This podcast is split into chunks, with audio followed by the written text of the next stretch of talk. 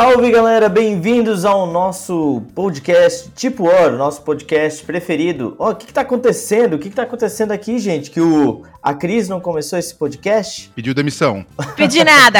Ela quis ficar na Disney. Ela ficou na Disney. não quero mais voltar. Poderia ser uma verdade. Não, nada disso, gente. Hoje eu, Fernando, vou fazer o papel de apresentador, de host, para que a gente possa acompanhar as grandes aventuras, traquinagens. Falar isso, falar isso com, com a voz do locutor da sessão da tarde, né? Isso. Aprontando altas confusões na Disney.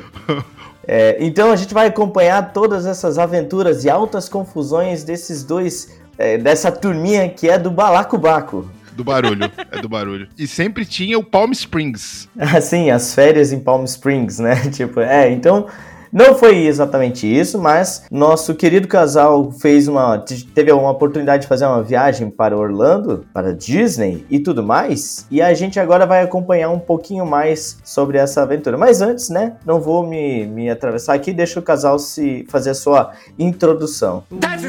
Não tem como ser host nesse programa e não fazer frases de duplo sentido, é impossível. Eu só falei de introdução, você que se emocionou. Mas é emocionante a introdução. Tchê, tá, Bruno, fala alguma coisa. Olá, amigos! Aqui é o Bruno. Estou falando com a voz do Mickey. Não tá, não? Não, é, olha, olha. Pode ser o Mickey, pode ser o Mickey ou o Axel Rose, né? Pode ser um dos dois. Não, eu prefiro. Acho que ele tá mais pro Mickey mesmo. Salve, galera! Retornando depois de umas férias merecidas. Fomos dar uma visitadinha e, como dois bons viciados que somos, fizemos alguns desvios na nossa viagem em busca de alguns tesouros valiosos para a nossa coleção. Então é isso que a gente vai contar hoje. Salve, jogadores viajantes! Eu já vou começar ferrando as expectativas e dizer que não foi tão maravilhoso assim quanto a gente esperava. Olha, denúncia! Porra. De cara. Se, se fosse, então, eu tava vindo o quê? Com um container não, a pra viagem. cá? Não, a viagem foi. Mas para apaixonados por jogos de tabuleiro, falaremos sobre isso. Ah, entendi. A viagem foi tudo de bom, mas é na hora de falar de jogos é que a coisa pega, né? Isso. É, exato. Não é a terra da Wonderland como todo mundo acha que é, né? Olha só, denúncia. Então, não quero mais pra Disney também. Sim, porque a única coisa que a gente vai fazer lá é procurar jogo de tabuleiro. Mas a solução. A solução? Hum, estou ansioso por saber. Vocês vão continuar queimando pauta ou a gente vai para Não, os a gente comentários? vai aqui jogar no ar para instigar a curiosidade, entendeu? Não, tudo bem. Então, seguindo a ordem normal do nosso podcast, a gente vai primeiro então para algumas leituras de comentários que a gente teve no Instagram e também no, no site da, da Ludopédia, lá em alguns fóruns, né? A Cris quer fazer as honras, já que você está voltando aí internacionalmente. E eu tô empolgadíssima, porque o povo tá conversando com a gente! Yeah! Tem bastante gente comentando, muito legal. E muito legal porque a gente tá ouvindo áudios dos nossos ouvintes. E isso é muito divertido, porque agora a gente conhece um pouquinho da voz de vocês também. Vou começar pelo Instagram e foi muito legal esse papo com vocês nos últimos dias, porque a gente começou a ter a impressão de vocês sobre como foram esses episódios de tipo Ona Analisa. Então, vários comentários sobre isso. Marcos Paulo reclamando que a gente vai deixar ele pobre ainda, porque ele tá muito interessado Ah, em Hipócrates cara, que depois dó da dele. nossa análise. Nós estamos com uma dó. Tamo, tamo, tamo. Eu tô aqui. O outro gastou em dólar lá. gastou em dólar a parada. Eu gastei um Celta 2001 em jogo e o cara tá reclamando. cara. Quem mais? O Sandro fez uns comentários bem pertinentes sobre o episódio do Bonfire, de tipo Hora Analisa. Ih, lá vem polêmica. E, e tiveram comentários que foram corroborados ainda. Ele comentou que esse tema do Bonfire foi baseado em um livro, que é um livro da Amy Lane, e que esse tema foi um tema sugerido pela editora, e que talvez possa estar associado a por que que a gente acha meio desconexo comparado com outros jogos do mesmo autor. E aí, sem saber de Sandro, Gustavo de Gambiarra Tem um podcast acabou com aí, a né? nossa vida. Uhum. Diz que a gente não leu o livro, que a gente não sabe do que a gente tá falando, e o Bruno tem uma resposta pra ele. Não, eu já respondi na Ludopédia, quem quiser dar uma olhada lá, mas ele, ele tem que atentar que eu não tenho mais tempo pra porra nenhuma. E como é que eu vou eh, ler o livro sobre o gnomo de não sei quem lá pra saber o que tá se passando no Bonfire, né? Eu quero saber o que tá se passando no jogo a hora que eu ler o manual. Mas é brincadeira, Gustavo. Te amo. Um abraço pra você. Na prática, a gente não tem a menor ideia mesmo. Não, não tem, gente não tem, não tem. Não tem a menor ideia. Pra mim, continua desconexo o tema, né? Completamente. Eu gosto do jogo, como eu falei. Mas o tema é completamente desconexo e pra mim a pessoa, cara, usou entorpecentes pra, pra criar esse tema aí. Mas é isso que eu sempre falo, né? Tipo, tem a temática, beleza. Ah, eu tenho que ler o livro pra poder saber. Não, cara, a temática tem que estar ali no jogo, tem que estar apresentável, tem que entender, é isso. É, é, é a mesma coisa. A, a crítica que eu tenho pra séries, por exemplo, que fazem a mesma coisa. Ah, mas você não leu o livro, você não entendeu. Não, então eu quero, eu quero não ler o livro, eu quero olhar a série e quero entender. Exato, exato. A coisa tem que ser, ela tem que traduzir pra nova mídia, aquela experiência, sem ter que ficar fazendo aquela. O pessoal até brinca hoje em dia na internet com o meme com, com os filmes do, da Marvel, né? Que você tem que ter visto toda a série, da etapa 1, etapa 2 e não sei o que, pra poder entender o filme agora. É, é, é brincadeira, mas é verdade, né? É, por é aí. brincadeira, mas é verdade. Eu tava ouvindo o Bruno e eu queria fazer uma pergunta pro Gustavo, espero que ele responda. Quantas horas ele dorme por dia? Ah, bem Porque pouco. se ele lê um livro com o nome Bonfires, É. com os 20 mil empregos e os 50 canais, mais o negócio que ele faz, como, como? Assim, ó, segundo o Sandro do Boards and Burgers, quando o Gustavo sai de férias, tem que ter 13 pessoas pra substituir ele.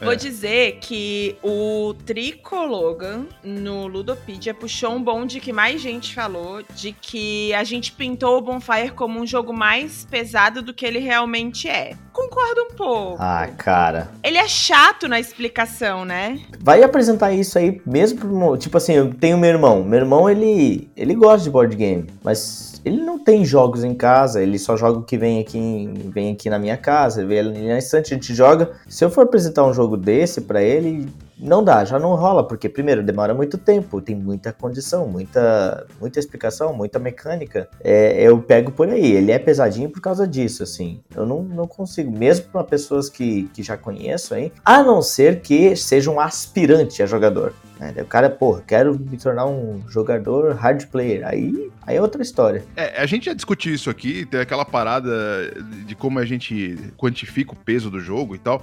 E um dos critérios é, é a explicação, né? A explicação durou mais que meia hora, porra, pode ter certeza que o jogo tem um pezinho aí. Ah, eu, sei que depois conecta e acaba sendo fácil porque só tem uma coisa pra fazer ou duas ações, mas a explicação já faz parte do jogo. Ou seja, você vai explicar aí 30, 40 minutos, uma hora, uma hora aí já começa o- os, os cracudos, né? Mas vamos botar 30, 40 minutos, a pessoa que tá recebendo a informação, ela já, já tem um susto ali, porque, caceta, terminou de explicar o que, que eu faço agora. Então, bom, isso a gente já falou em outros programas aí, procura aí, não lembro em qual, mas a gente deve ter falado, falou tanto já. É, mas eu acho que ele tem, assim, não é um jogo pesadíssimo, não é um Lisboa da vida, mas, é, mas ele tem seu peso, sim, não, não- nem considero nem ele nem médio, não, é um jogo pesadinho mesmo. É, a galera comentou que é um jogo médio que flerta com os pesados. Topo. Concordo. Essa. É, é, é, pode ser, um, pode ser um intermediário isso. Pronto. Pra gente não perder a audiência também, né? Se a gente começar, se a gente, se a gente começar a debater muito com, com o pessoal respondendo, eles não vão mais escrever, aí vai cair, a gente não vai ganhar esses patrocinadores todos que a gente tá pretendendo. E é- Isso. então vamos concordar, né? Agora, falando de outros temas que não são os tipo Hora Analisa que vocês puderam acompanhar nesses último, nesse último mês de setembro, temos Luana Xavier, que ela tá levantando uma bandeira de que precisamos ter mais episódios como o do Dia da Mulher, com Dai Bruna, que ela gostou muito da vibe, que achou muito divertido. Precisamos pensar em que pautas. Fica a denúncia que a Dai não deve jogar um jogo de board game já faz uns seis meses, né? Tudo bem. É, Não, não dá pra defender. É, mas, mas assim, no, no tema mulher, de, de, é, é, é, da, da inclusão No tema da mulher, ela é. É, exato. Inclusão da mulher no board game, ela vai, ela vai muito bem, né? Psicóloga. nisso ela tá ali ainda. né? Aham. ainda ela é mulher. Mas jogar Mas um ela jogo. tem uma pergunta pra ti, Fernando. Opa, pra mim. Ela quer saber o que que você achou de Living Forest. Cara, eu achei um jogo muito bonito, porque eu só vi ele, nunca joguei. Tá, eu vou dar minha opinião. Ela não, ela não perguntou pra mim, mas eu vou dar minha Ela opinião. quer saber a do Fernando, especificamente. Caguei, o podcast é meu também. Eu achei um jogo fantástico. Vamos fazer assim, então. Compromisso. A gente coloca na mesa, jogamos os três e fazemos um tipo hora analise especial pra Luana. Acho justo. Acho justo, até porque eu quero. Caraca, velho. Você não jogou Living Forest? Não joguei, cara. Vocês ficam guardando joguinho de segredinho aí e não, não compartilham. É isso aí. Denúncia, eles não querem mais jogar comigo na minha mesa. Então com medinho.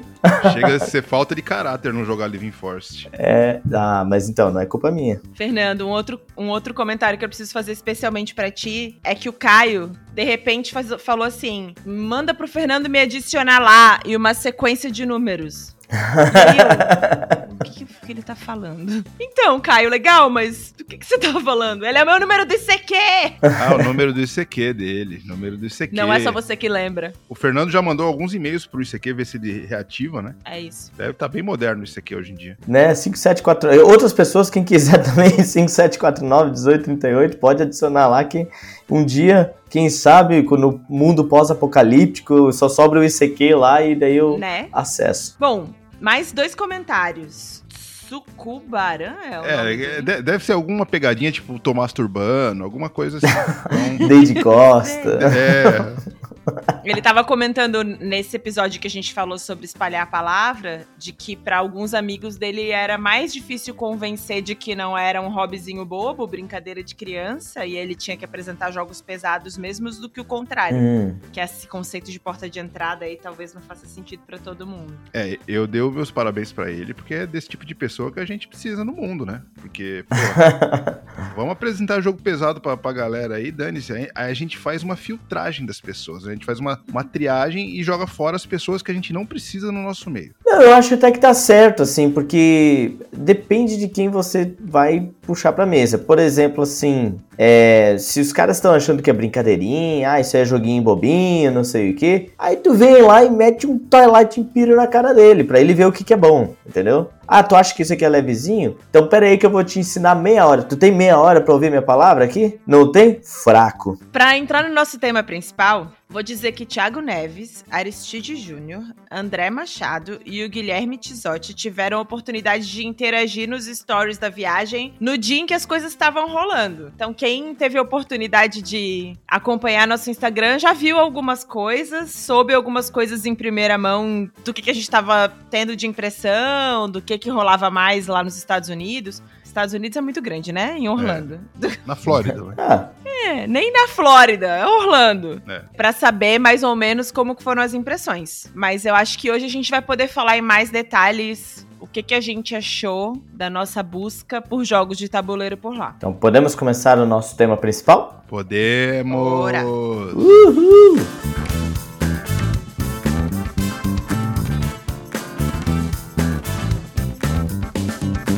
Então vamos começar essa saga para a gente entender como é que foi essa viagem de vocês para os Estados Unidos, especificamente para Orlando. Na verdade, vocês foram para Disney, né? Como todo mundo quer ir um dia, quem não foi. Não, não, eu não fui pra Disney, eu fui pra Universal. Eu gosto muito mais da Universal do que da Disney. De deixo aqui É, já a ele minha foi pra opinião. Disney, mas ele ficou apaixonadinho pelo Harry Potter. É. Nunca tinha visto um filme. Exato. Mas gostei pra caralho. É, mas é claro, não tem como, né? O cara, os caras fazem um outro mundo, um mundo mágico. Então você realmente fica empolgado, né? Mas, mas, quem acompanhou lá no Instagram, viu todos, né? O Bruno lá com a cara sorridente na montanha russa, tudo mais, aquelas caras todas lá. Não, o cara não era de sorridente, não, o cara de medo mesmo. Eu ia dizer, se vocês pudessem. Se a gente estivesse rasgando dinheiro pra comprar aquelas fotos depois da atração, vocês iam ver o Bruno sempre com a mesma cara. Que é mais ou menos a mesma cara de quando ele tá fazendo força no banheiro. É, fechando, fechando o olho e cabeça pra baixo. Mais ou menos a mesma. Tá bom, deixa eu tirar essa imagem da cabeça e vamos falar de coisa boa. Vamos.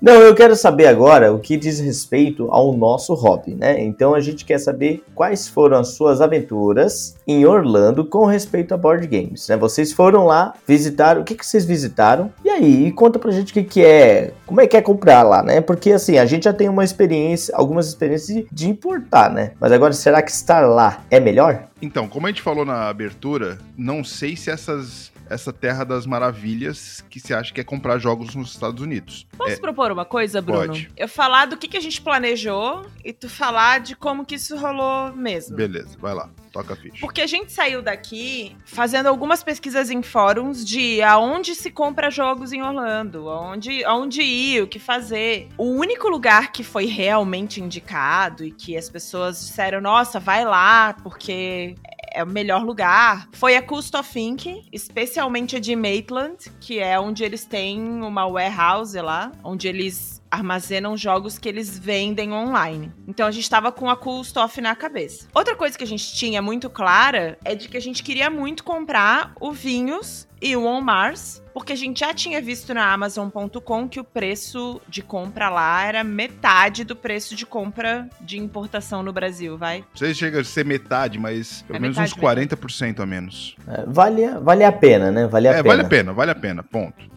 Então vocês fizeram um roteirinho de viagem, assim. É, mais ou menos. Rolou improvisos. É, então, aí você tinha comentado com a gente de ah, o Coliseu of Comics pode ser uma boa opção, é legal. E aí a gente também achou, como a gente já tinha visto em alguns lugares, que a gente poderia encontrar em supermercados, né? Walmart, Target. No Eu não sei Target. se vocês já viram vídeos de pessoas encontrando jogos nos mercados. Primeiro contato que a gente teve com os Estados Unidos e com Orlando foi chegar, ir até o hotel e ir para uma Walmart para comprar mantimentos pro tempo que a gente já tá. E a gente já mirou. Vamos ver se a gente É. encontra alguns jogos na Walmart. É, no Walmart, aí eu dei aquela procurada, e o pessoal que já falou, não, tem jogo no Walmart. Aí eu, no Walmart que eu fui, ah, eu fiquei procurando e cheguei na seção de brinquedos, não tinha. Aí eu perguntei pra um americano, onde é que fica board game, e o americano usou do que é o princípio deles, de não saber da informação de porra nenhuma lá. Acredite mim, americano não sabe dar informação. Ai, difícil. Aí eu perguntei pra uns dois, três, assim, jogo de, jogo de tabuleiro, né? Board game, você tem? Aí ele falou, não, tem aqueles ali. Aí ele mostrou uns puzzle, né? Mostrou puzzle, mostrou... Lego. Eu falei, não, não, não, board game, like a... War? Não, é, é, eu ia falar like a war. A Risk? o War ia, ia falhar miseravelmente. Eu falei Catan, que deve ser talvez o mais conhecido lá, né? O cara, não, não, não, não temos. E realmente eu procurei no Walmart e não tem. No segundo mercado que a gente foi, foi no Target. O Target não é só um mercado, né? ele tem loja de departamento. E no Target tinha. Aí no Target tinha uns títulos bacanas já lá. Já tinha um, um, Dune. Dune Pouca Imperium. variedade. É, pouca variedade. Olha, um Dune novidade. Imperium. Dune que é novidade por aqui, né? É, tinha o Catan, tinha o. Ah, meu, Ticket Ride. Tinha uma expansão do Vilanius. Uma expansão do Vilanius. Tinha- acho que tinha o próprio Vilanius também. É, obviamente, nós, nós estamos na terra da Disney. Se não tiver o jogo da Disney lá, pelo amor de Deus, né? Mas agora, é, nesse lugar, na Target, que vocês viram, como é que tava o- o- em relação ao preço? É basicamente a mesma coisa. Basicamente a mesma coisa. Por exemplo, o Dune, eu me baseei no Dune, né? Que eu sei bem o preço daqui. E sei bem o preço da, de Amazon e afins aí. O Dune tava 53 dólares. Que no Brasil tá na faixa de 400 e pouco. Ou seja, já compensava comprar. Já é, né? Quase que metade do preço, assim. Uns 40% a menos. Os outros ali, o Ticket Ride também compensava. O Ticket Ride tava 40 dólares. Um negócio que eu vi lá, depois, bom, eu tô queimando, mas tinha um Ticket Ride da edição de 50 anos. Eu juro que eu ia trazer. Mas a caixa era um monstro, cara. Eu falei, não dá, velho, não dá. Só pra trazer um Ticket Ride, né, cara? É, os 50. Era os 50 anos, é aquela caixa maravilhosa, mas, porra, vai ocupar a mala inteira do negócio, cara. Aí eu desisti. Aí não, não deu muito certo. Vai, vai ter várias desistências dessas que eu vou contando aí no negócio. É, a gente foi pra Miami nos primeiros dois dias e eu dei uma pesquisada no Google pra tentar encontrar lojas é, específicas de jogos de tabuleiro e não consegui encontrar, assim. Tinham lojas que vendiam jogos, mas não tinham lojas específicas de jogos. E aí, quando eu falo que eu me decepcionei um pouco, eu vou usar uma referência de 2019. Em 2019 eu fui fazer um trabalho em Barcelona, na Espanha, a terra da Devir. Era muito fácil encontrar lojas de jogos de tabuleiro, loja física mesmo, né? É, lojas com várias prateleiras, muitos títulos que não tinham aqui. E quando eu vi, por exemplo, online as lojas que tinham em Miami, elas não eram muito diferentes das pequenas lojas que a gente tem aqui no sul, que já são menores do que as que tem em Curitiba, do que as que tem em São Paulo, né? Com poucos títulos disponíveis, achei que não valia a pena em Miami. E aí, quando a gente foi pra Orlando, a primeira loja de jogos de tabuleiro que a gente foi foi a Cool Stuff de Orlando. Porque a Cool Stuff tem uma unidade em Orlando mesmo e uma unidade em Maitland, que é uma cidade colada em Orlando, que é onde tem o depósito, a warehouse. E aí era um espaço de quanto por quanto, Bruno? Porra, que, a, a pergunta difícil você deixa pra mim, é isso? Precisamente, Bruno. Vai lá. Porra. Puxou a trena? Tu não, Eu puxou a trena, Eu Bruno? não tinha uma trena lá na minha mão, que coisa, não? Pra Ah. quem já teve a oportunidade de ir na Play Easy, era um andar da Play Easy. A Play Easy tem dois. É, Ah, tá. é um andar da Plays, isso. Se tu comprasse uma trena lá, não ia adiantar muito, porque ia estar em milhas também, né? Exato, ia tá. tem isso também. É, tem em isso. pés. Não, em pés e inches, né? Inches, é. Jardas. Mas era um pequeno galpão, assim. Muita gente jogando Magic. Meu Deus. Aham, uma parede com alguns títulos de board game. Eu acho que tinha uns 50 títulos ali, não mais que isso. E alguns livros de RPG. E me pareceu muito as lojas do Brasil, sabe? Que o Magic sustenta a loja e tem os títulos ali. E a gente olhando os títulos que tinham, eram basicamente os nossos clássicos também. Eles optavam por colocar à disposição É, os os jogos né? mundialmente famosos. Os best-sellers. Claro. Que é o que a claro. gente tem aqui. Ou seja, aquela parada de vou pra lá pra comprar algo exclusivo não existia, né? Pelo menos não nessa loja. Pelo menos não em toque de caixa, né? É, eu peguei da é. prateleira na minha mão e é isso que eu assim, quero. é, na minha cabeça, a primeira loja que eu fosse, a Cool Stuff, que é a, né, porra, é, É, famosa, famosa e tal. É, eu ia chegar lá e ia ter uma parede de jogo. A, a Cris me mandou fotos lá de Barcelona. É, acredito que na Alemanha deve ter muita coisa assim, né? Opa. É, e, bom, e a gente teve no DOF também alguma coisa do gênero. Aquela coisa gigante assim que você olha e fala, meu Deus, o que, eu vou levar daqui? Sabe? E sai pesquisando na hora, assim, né? Pega o celular e. Mas não, assim, naquela parede que tinha ali, eu acho que eu não conhecia, é, eu não tinha contato com o jogo, sei lá, uns 5, 6, coisa assim. Mas é, 80% do, desses, dos títulos que tinham ali nessa parede da Cool Stuff eu conhecia, assim, né? Isso nós estamos falando da, da loja menorzinha, que fica em Orlando mesmo. A gente foi nessa loja primeiro, já era fim de tarde. A gente decidiu que a gente tiraria um dia pra visitar outras lojas, porque a gente queria fazer compra. O pessoal da Cool Stuff de Orlando sugeriu: olha, vejam no site o que vocês gostam, o que vocês querem, porque vocês não vão encontrar na prateleira, mas eles pegam no depósito pra vocês, né? E aí vocês conseguem retirar na hora. Isso que não vai ter um mostruário pra vocês garimparem jogos, né? E aí a gente decidiu fazer isso. Olhou no site, não tinha vinhos, não tinha o Mars. E aí a gente de cara tomou a decisão de comprar pela Amazon. E aí que a gente viu uma vantagem, porque Hum. pela Amazon e online, a tua gama de possibilidades aumentam muito nos Estados Unidos. Claro. Oh, A Amazon lá funciona de um dia pro outro, às vezes, né? É, é assim, ó, nenhum demorou mais do que dois dias pra chegar. É assim, é, É. pediu, chegou. É, não é todo hotel, o hotel que a gente tava recebia de graça, tá? Não é todo hotel nos Estados Unidos que recebe as coisas de graça. Eles cobram uma taxa, 5 dólares, 10 dólares. O nosso recebia de graça. E tem um negócio muito engraçado que nós mandamos uns cinco pacotes pra lá, né? Chegou no hotel, é aquela confiança do americano. Ô, chegou um pacote. Aí ele olha, ah, qual é teu nome? É Bruno. Ah, aqui ó, tá aqui ó, é teu. Não pediu o documento, nada assim. Se eu fosse, se eu acertasse o nome de alguém ali, acabou, né? Quem é Bruno? Sou eu, sou eu. Fala primeiro.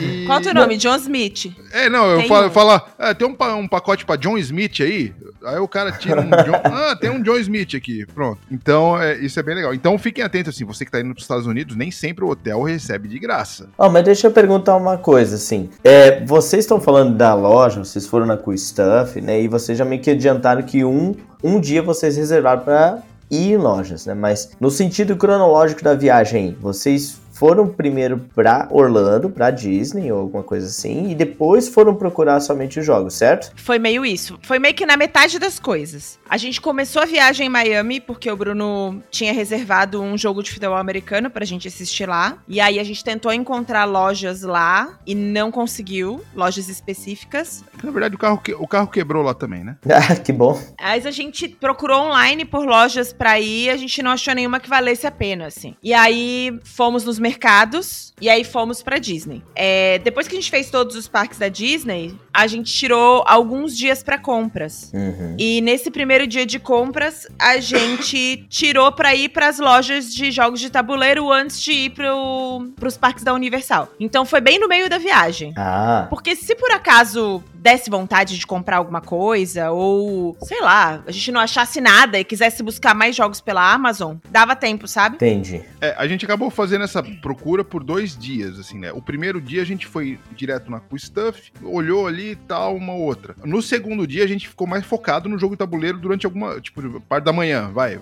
Parte da manhã só jogo de tabuleiro. É meio maluco pra quem não é do hobby? É meio maluco.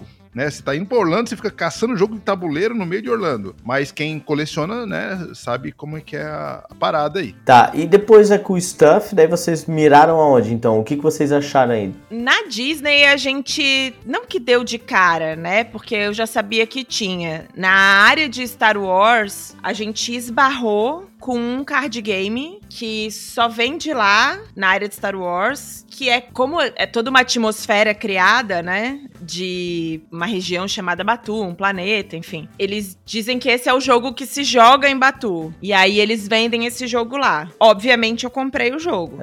Claro. Ah, eu entendi. A ambientação da Disney faz com que você pense que aquele jogo é o jogo do, do, do ambiente lá do. do- Os funcionários jogam entre si nas lojas, sabe? Ah, sim, sim. Ah, que legal, né? Bem bacana. Mas foi o único jogo de tabuleiro que a gente viu dentro do parque. Nas lojas tem muito puzzle.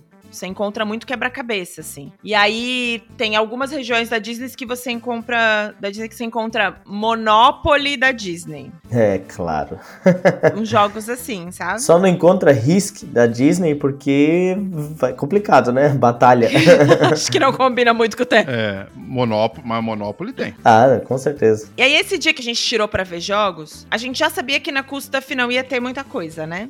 Aí a gente falou, então vamos na Coliseu of Comics pra ver o que que tem. E aí eu comecei a pesquisar outros lugares. Tiveram algumas indicações de outros lugares. Eu não vou citá-los porque a gente não visitou, então não faz tanto sentido. E um lugar que a gente viu com mais jogos é um lugar chamado Sci-Fi City, em Orlando. Que era um lugar que parecia maior e que tinha mais prateleiras de jogos à pronta entrega. E aí a gente decidiu fazer esse roteiro aí. A gente foi no Sci-Fi primeiro, depois no Coliseu e depois no No Sci-Fi era um espaço muito grande, muito grande mesmo. Tinham quatro mesas gigantes para RPG de mesa, uma mesona de cenários que você podia montar medieval, de guerra, ficcional, de outro planeta, enfim, tinha milhares de cenários ali para você montar estruturas de RPG de mesa. Algumas mesas para você jogar, que podia, pode ser tabuleiro, Magic, não sei. E o outro lado tinha umas 15, 10 prateleiras, assim. Sendo que cinco delas eram de jogos de tabuleiro. Acho que foi o lugar que a gente mais encontrou jogos de tabuleiro em pronta entrega, né? Pronto, entregue no mostruário, assim, né? É, atente também para o fato que tinha uma seçãozinha lá no fundo que eles vendiam jogos usados, Ah, isso foi bem legal. né? Você tinha uns jogos usados, alguns meio desgastadinho e tal, mas vamos botar aí,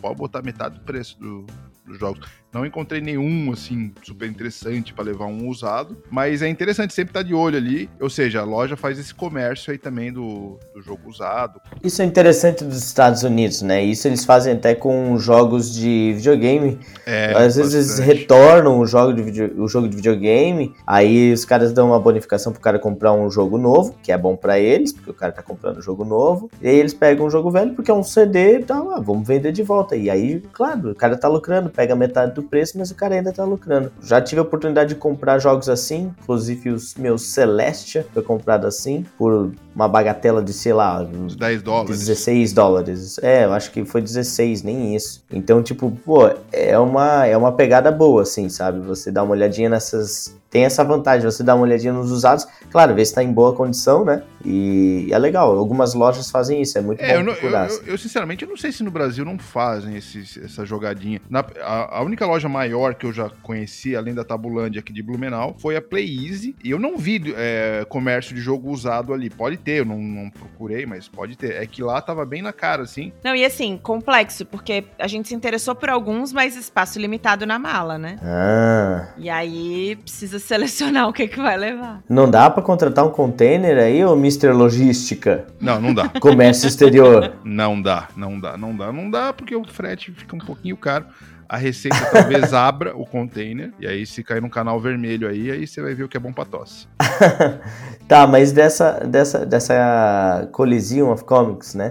É, o nome remete muito a quadrinhos, né? Mas devia ter alguma coisa sobre quadrinhos lá também. Não, alguma era coisa muito não. quadrinho. alguma coisa não, era um fãs de quadrinho. tonelada de quadrinho. Gente, assim, ó, para quem para quem já assistiu The Big Bang Theory, aquela loja que eles vão é muito parecida. É muito, Com a Coliseum, muito, né? muito parecida. É, tem aquela caralhada de quadrinhos, tal, aí tem no fundo ali é Funko, tem jogos de tabuleiro, tem. Livro de RPG. Livro de RPG. Miniaturas. Miniatura. Então tem, tem de tudo, mas eu acho que o grande comércio, o que mais forte de tudo, mais do que o Magic, inclusive, é o quadrinho lá, né? Você vai nessas é, lojas. É, da Coliseum, sim. Os, os quadrinhos, sim. Voltando na Sci-Fi City, foi o único lugar que a gente viu material para pintura de miniatura e miniaturas avulsas, muito por conta dessa cultura de RPG, eu acho. E material para montagem montagem de cenários de miniatura, que era bem legal, assim. E aí dava para ver a Costa Fink com um foco grande em Magic e jogos de tabuleiro como segunda fonte, assim. A Sci-Fi, muito mais para RPG, com jogos de tabuleiro como segunda fonte. E a Coliseum, quadrinhos na veia, assim. Tinha um espaço cinco vezes maior para quadrinhos do que tinha para jogos de tabuleiro. É, para colecionador de quadrinhos lá é uma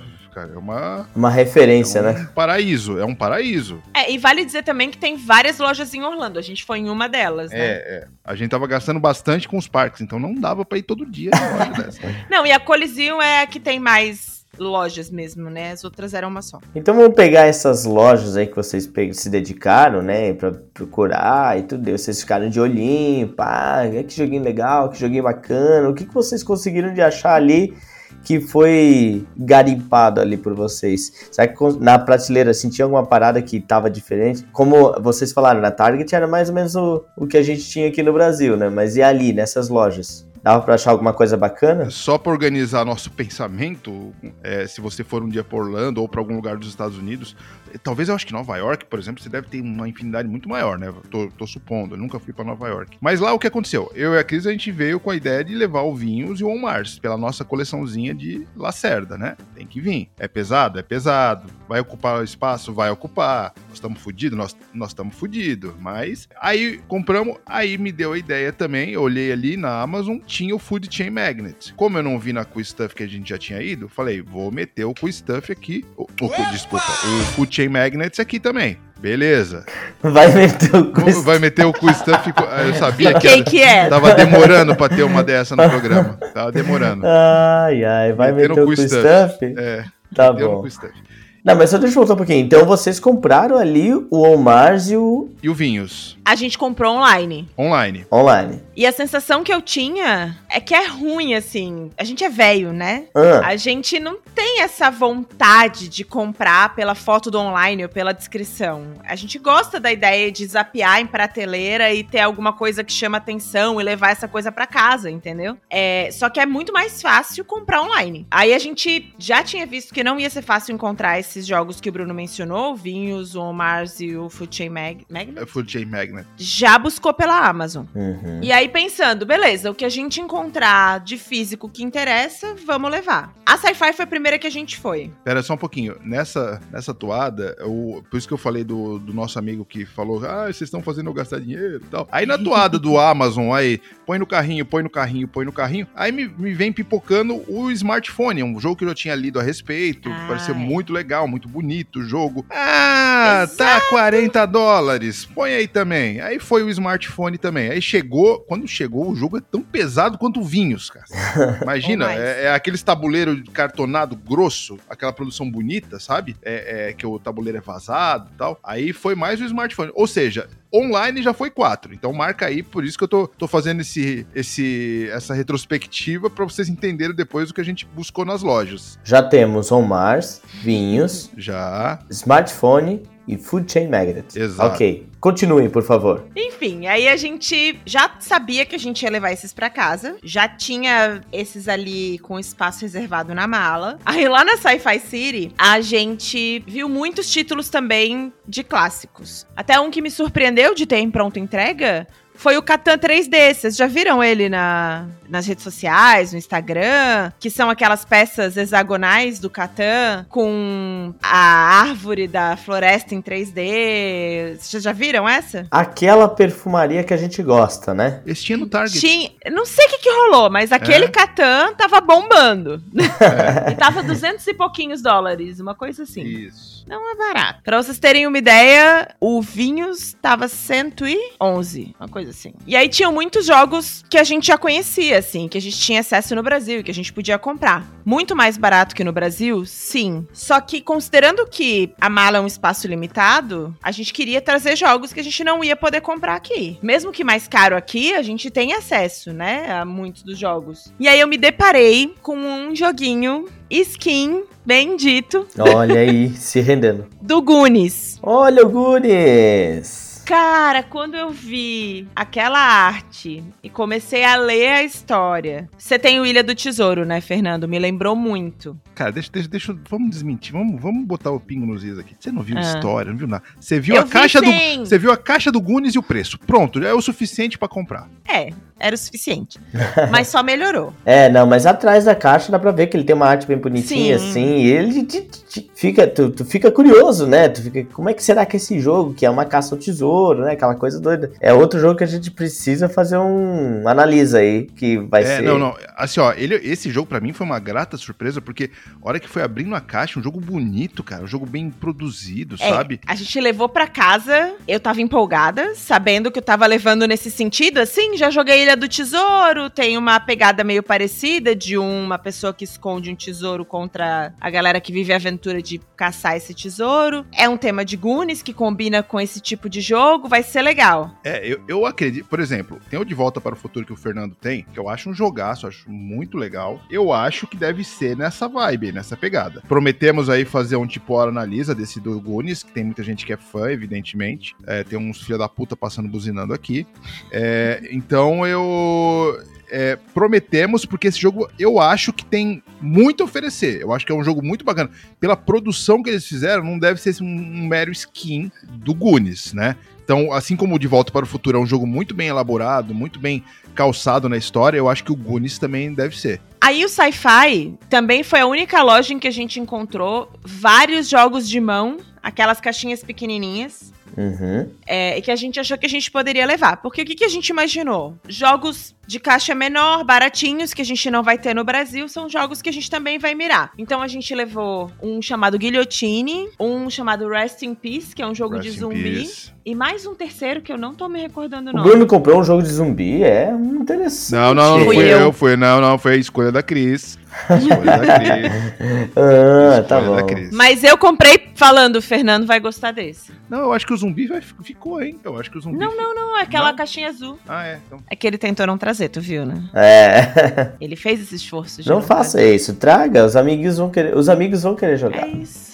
Essa experiência de você entrar na loja e comprar uns, uns jogos que você não conhece, cara, eu, acho, eu achei fantástico, é muito legal. Talvez a gente per- perca dinheiro, talvez. Mas Dani, sabe quando você olha a caixa e fala assim, eu quero jogar isso aqui? Dá uma lidinha no, no- no verso da caixa. Ah, blá, blá, blá, pô, parece divertido. Põe aí na caixa. Cara, isso é fantástico. É uma experiência que eu aconselho a todo mundo. Mas eu acho que isso faz parte, né, da viagem, sim, daquela experiência toda, de você entrar na loja e aproveitar. É como eu vou num restaurante, quero comer a comida do restaurante. Ela vai ser cara, vai, mas faz parte da tua experiência e tudo mais. Você entrou numa loja de board game, quero levar um jogo daqui, nem que seja um às, às, vezes, às vezes você come um besouro amanteigado, né? E aí você fala, porra, que gosto peculiar.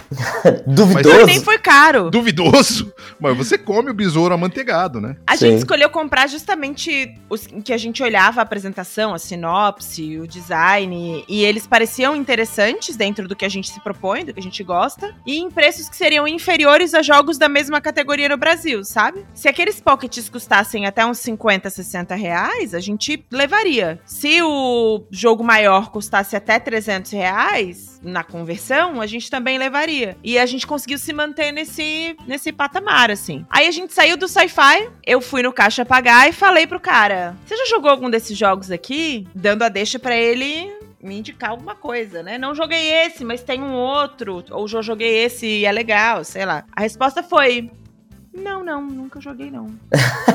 Ponto, acabou aí o assunto.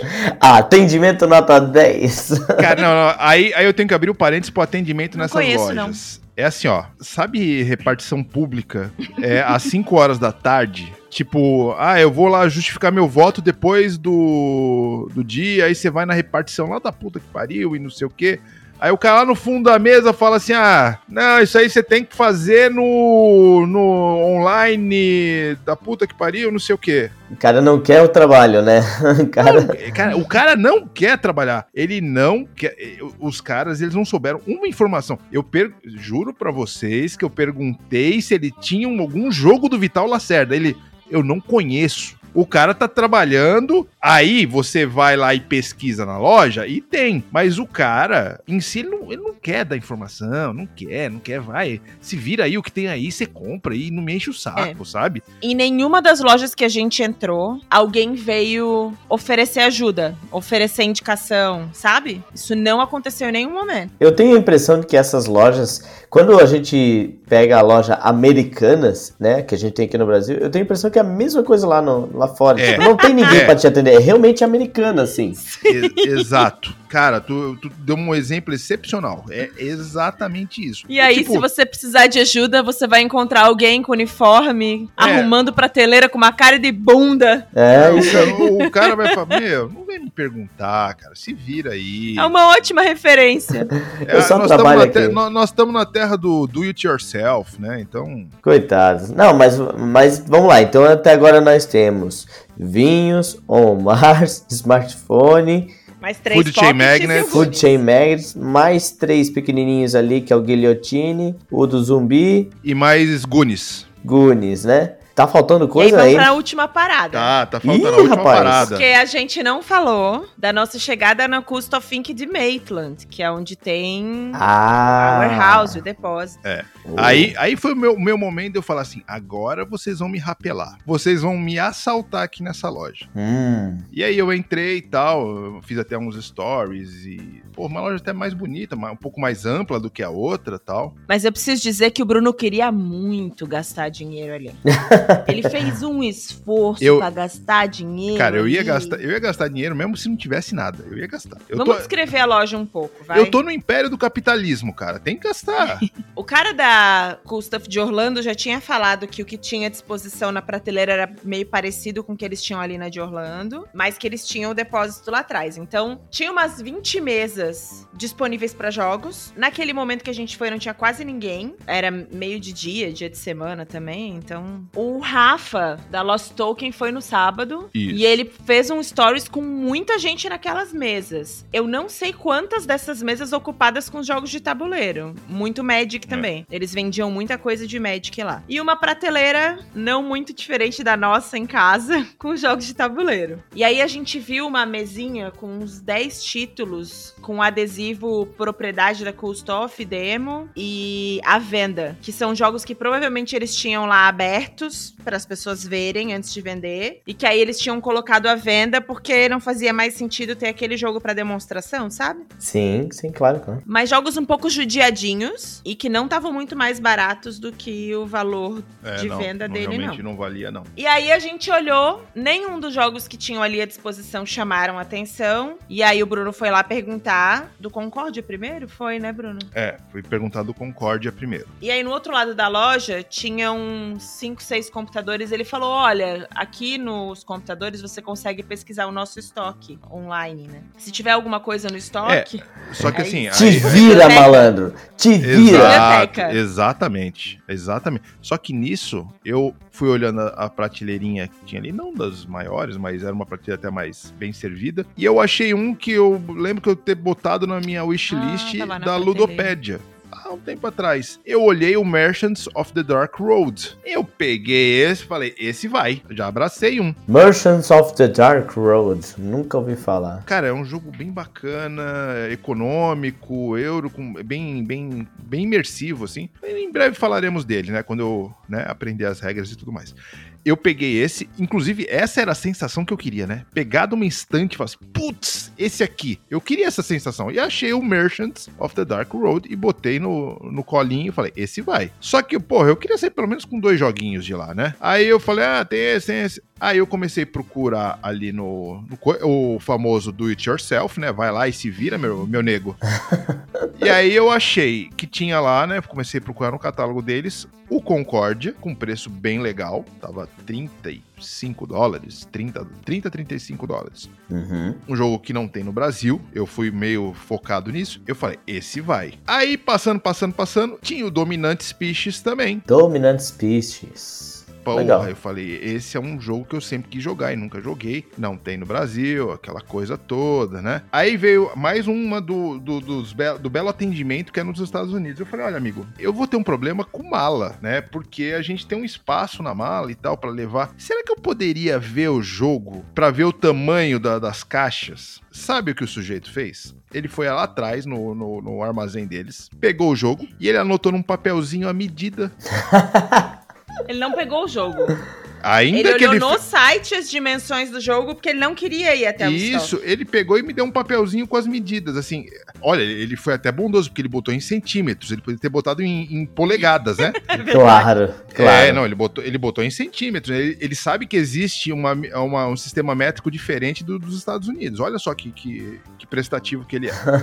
Cara, eu olhei aquele papelzinho e falei, porra ah, eu, ah, eu quero saber? Traz os dois. Vamos dar um jeito de botar na mala. aí veio o Concórdia e o Dominant Species, aí paguei. Eu suando um pouco frio. E aí foi, foi esses três que eu comprei lá na Cool Stuff. Massa. Então, só repetindo os três: foi Concórdia, Dominant Species e Darkness. Merchants, Merchants of, of, the, the Dark, Dark Road. Ah, ok. Então, não peguei o nome ainda, mas vou pegar.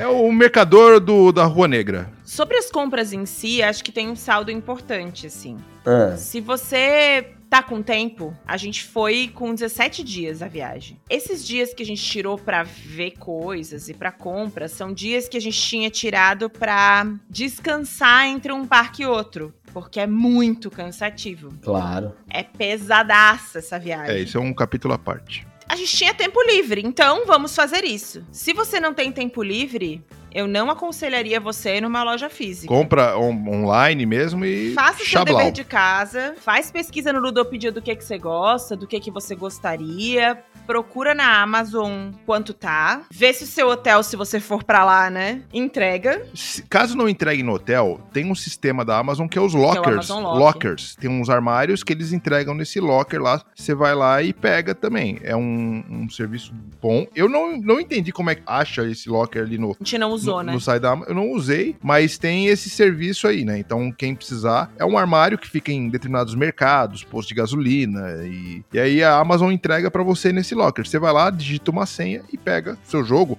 ou sua outra encomenda como você quiser, né? Então é isso é um serviço interessante. Porém, assim, se for falar no resumido do preço, preço lá vale muito a pena. Ah, isso vale muito a pena. Eu deixei de comprar eletrônico para comprar jogo de tabuleiro, né? Isso que eu ia comentar. Eu acho que os jogos acompanham a complexidade do jogo mesmo, sabe? O preço. Ah. Os jogos que você vê que tem menos investimento em material, ficam entre 10 e 40 dólares, não mais que isso. E aí os jogos que tem mais cartonado, tem mais elementos, eles ficam ali entre 50 e 100 tantos dólares. Mas de fato, então pela experiência que vocês falaram, para achar esses jogos mais complexos, vocês não, não foi olhando para estante, assim, foi mesmo pedindo online e é, pedindo para entregar no hotel, né? Que eu acredito que a maioria dos hotéis deve fornecer isso aí, né? Essa, essa comodidade. Eu Eu acho que não, tá? Eles cobram. No, normalmente eles oferecem, mas eles cobram uma taxa para receber e entregar pacotes. Pode ser que essa taxa vale a pena, né? É, claro. É bom Sim. checar. Mas tem também brasileiros que fazem isso. Você manda para um endereço comercial de uma empresa de brasileiros. Tem alguns que eu sigo.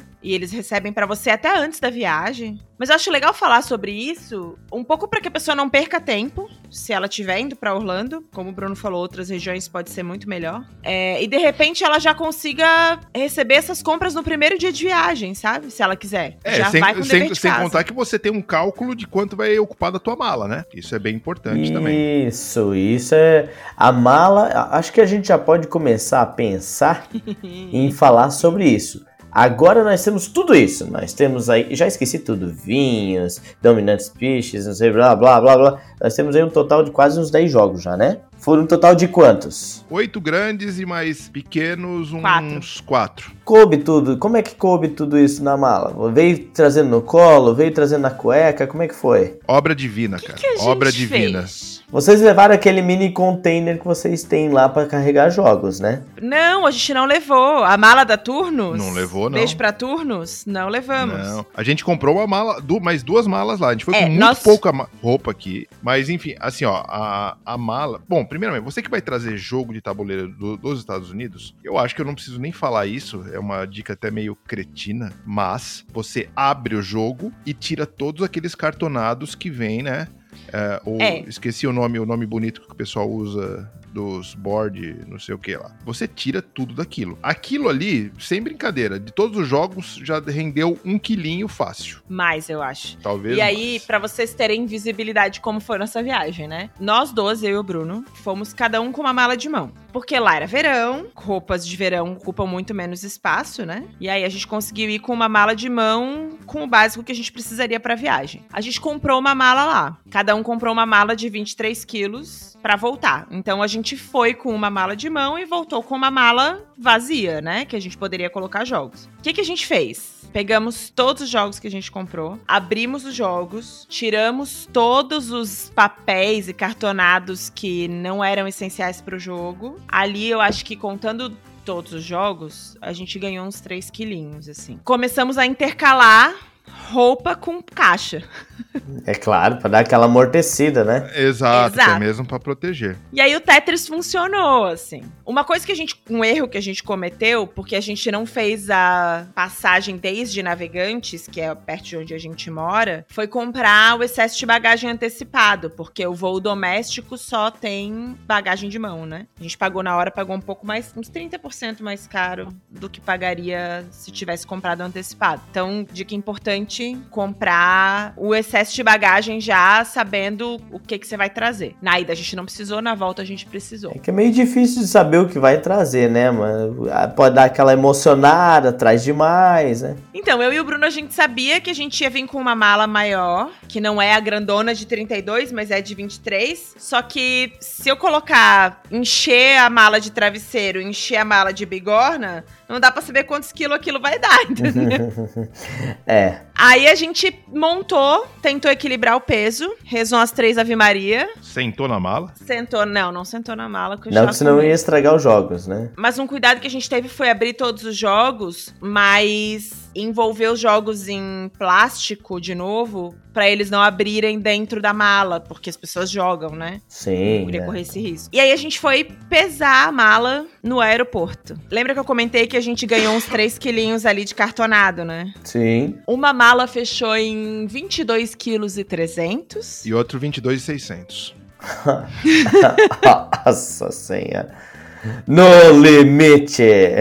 Tirando o cartonado, a gente não pagou excesso de bagagem. É. Não, e assim, a minha mala ainda quebrou uma rodinha. Meu, foi, foi um perrengue pra trazer, né? É, a Avianca, com o seu voo de primeiríssima classe, assim, não tinha nenhum lacre no negócio pra botar. A Cris sai procurando um lacre no aeroporto pra fechar. Porque, cara, Aí a guria tira um lacre do rabo. é em valor. Assim, ó, brincando, brincando, em valores do Brasil, a gente tem nas duas malas ali, tinha uns 7 mil reais. É, então, é isso que eu ia perguntar e que fiquei. A gente, né? Nós, ouvintes desse maravilhoso podcast, a gente fica curioso, assim. Vamos lá. É, convertendo, Dá para comprar o Celta sim ou não? Olha, assim, ó, por exemplo, é que você vai falar preço dos Estados Unidos e preço do Brasil. Cara, preço do Brasil eu já fiz um cálculo, deu entre 7, uns 7 mil reais, mais ou menos. Se for vender no Brasil. Se for vender Perceba, no Brasil. Nos a gente Estados- pagou, é, peraí, a gente pagou no Walmart, pelo preço que a gente pagou o dólar, uns 550 reais. No DOF, o mesmo jogo estava sendo vendido a 990 reais. É. O Bruno tá falando de preço de Brasil. O Food Chain, porra, eu peguei uma barbadinha, tava 85 dólares. Meu Deus. É, se você vê aqui no, no- na Ludopédia, os caras vendendo a 1.200, 1.300 reais um food chain, com aquela caixa de sapato, né? Aquela arte. Não, mas a arte até que é vintage, é aquela arte antigona, assim, é, é bacana e tal, mas Não, eu fui todo empolgado pra ver o, o fundo da caixa, pra ver, ai, vamos ver como é que é esse branco, jogo. é Fundo branco. toque uma caixa de sapato. Agora, Fernando, você perguntou com relação a valores, né? Enquanto o Bruno tava falando, eu tava fazendo uma conta aqui. A gente gastou, no total, uns 600 dólares em jogo. Quanto? Uns 600 dólares. Não chegou a isso. É, uns 600. Multiplicando, a gente pegou um câmbio de dólar de 5,10. A gente gastou dois Gloomhavens. É, e trouxe 12 jogos. 12 jogos e não são quaisquer joguinhos, né? Dentre eles tá o Food Chain Magazine. Não, com certeza. A parada foi uma viagem que, mesmo se a viagem tivesse sido ruim, a- a- só financeiramente, é, já pagou a viagem É praticamente. que assim, Fernando, se você, se você analisar a importação através do que o pessoal muito faz do Chain da Mia, já vale a pena. Aham. O Chain da Mia, muito jogo. Porra, o meu Lords of Waterdeep veio, porra, um preço de banana, cara. Então, aí- mas ainda assim, você tem aquele frete do Chain da Mia, você tem o risco de ser taxado, aquela coisa toda. Então lá, é, valor mesmo, porra, vale bastante a pena, assim, né? Mas a cota para compras no exterior aumentou. Então os brasileiros podem comprar até mil dólares cada um. Opa, agora sim eu vou, hein? Agora eu vou. Mas se Se você, eu tivesse mil dólares, se você gastar, se você gastar mil dólares é isso. em jogo, você não entra na tua casa. Eu e o Bruno, juntos, compramos 600 dólares em jogo. Vale muito a pena, assim, porque você consegue comprar mais barato. Mesmo que você pague excesso de bagagem, tudo isso. Muito legal. Então, galera, a gente vai se pro- caminhando mais aí pro fim do nosso programa. Eu queria, antes de terminar, perguntar para vocês se vocês têm mais algumas considerações a respeito da viagem. Agora, aquela diquinha final ou aquele. aquele, aque- Putz, não posso deixar de contar isso, cara. O que, que aconteceu aí que, que, que vocês precisam ainda compartilhar pra gente ir pros finalmente? Eu tenho um comentário bem importante pra dizer. Vai lá, Cris. Que quase que a gente não entra. Ou, como assim? Porque quando a gente chegou, a gente chegou pimpão, feliz, depois de 20 horas de viagem, porque a gente não pegou voo direto, cansado pra um caralho. Aí foi pra fila da imigração, um cachorro cheirando todas as malas. A gente chega na frente da imigração, o cara da imigração pergunta: Quanto tempo vocês pretendem ficar aqui? O Bruno calmamente responde: 15 years. Aí o cara da imigração olhou pra mim e falou assim: Mas só isso? só quer 15 anos? Aí eu, não! 10! 10, 10, 10, 15, 10. Pra melhor pessoa que ele podia falar. Confundir days com years. Eu tenho só uma fofoquinha aqui. Junto com nós, estava também lá em Orlando uma duplinha de um outro podcast bem famoso aqui na, na- entre os colecionadores de board game. Não vou citar, porque eu acho que é até um pouco antiético citar isso. É, e a gente conversava sempre.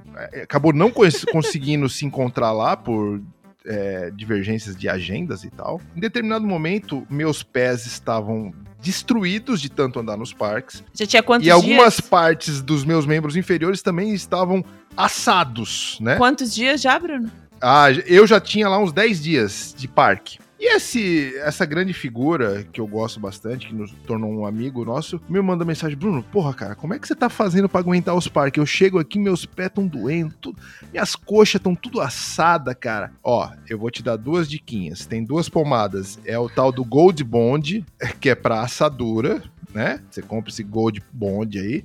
E tem o tal do Bengay. Olha, Bengay, Bengay tem aqui no Brasil. Que é pro pé, porque você cria uma, um processo inflamatório no pé. de né? é, não, o Bengay, não, o Bengay Ah, é uma um espé- gelolzão, É uma né? espécie de um gelol, né? É. Eu falei, cara, compra isso, porque. É, ele falou assim: é, porque tá, tá eu e o biscoito andando aqui que nem dois patos, cara. É, Segundo Porra, dia. é segundo dia. Eu tava no décimo dia já. No outro dia ele, ô, cara, obrigado. Você salvou nossa vida, porque, porra, meu Deus, agora é vida, agora eu consigo andar nesses parques. Então aí fica essa, essa, essa belíssima história de, de é, compaixão com o próximo, né? Que você ajuda o próximo aí nesses momentos difíceis. Então significa que além dessa dica maravilhosa que o dia foi salvo por um Bengay, a gente vai, vai deixar vocês aqui com essa linda, maravilhosa mensagem. Então, para finalizar, a gente vai dar os nossos recados finais. Você pode ouvir o nosso podcast lá no site da Ludoped, onde a gente hospeda o nosso podcast Tipo War. E também interagir com a gente através dos fóruns. O Bruno vai estar respondendo a vocês com todo, gastando todo o seu inglês que ele aprendeu nessa, nessa viagem para Disney. Ok. Nossa, foi agora, ficou Ok. ótimo. E você também pode conferir o nosso Instagram, o arroba tipo Or, onde a Cris pode gastar todo o espanhol dela, porque ela foi para Barcelona, então Eu acho melhor eu gastar o inglês. tá bom, pode ser no inglês também. Você também pode mandar um e-mail pro etipohora.gmail.com. E no mais, a gente espera que você tenha gostado. Um grande beijo, abraço no coração de todos e bye bye! Tchau. Tchau!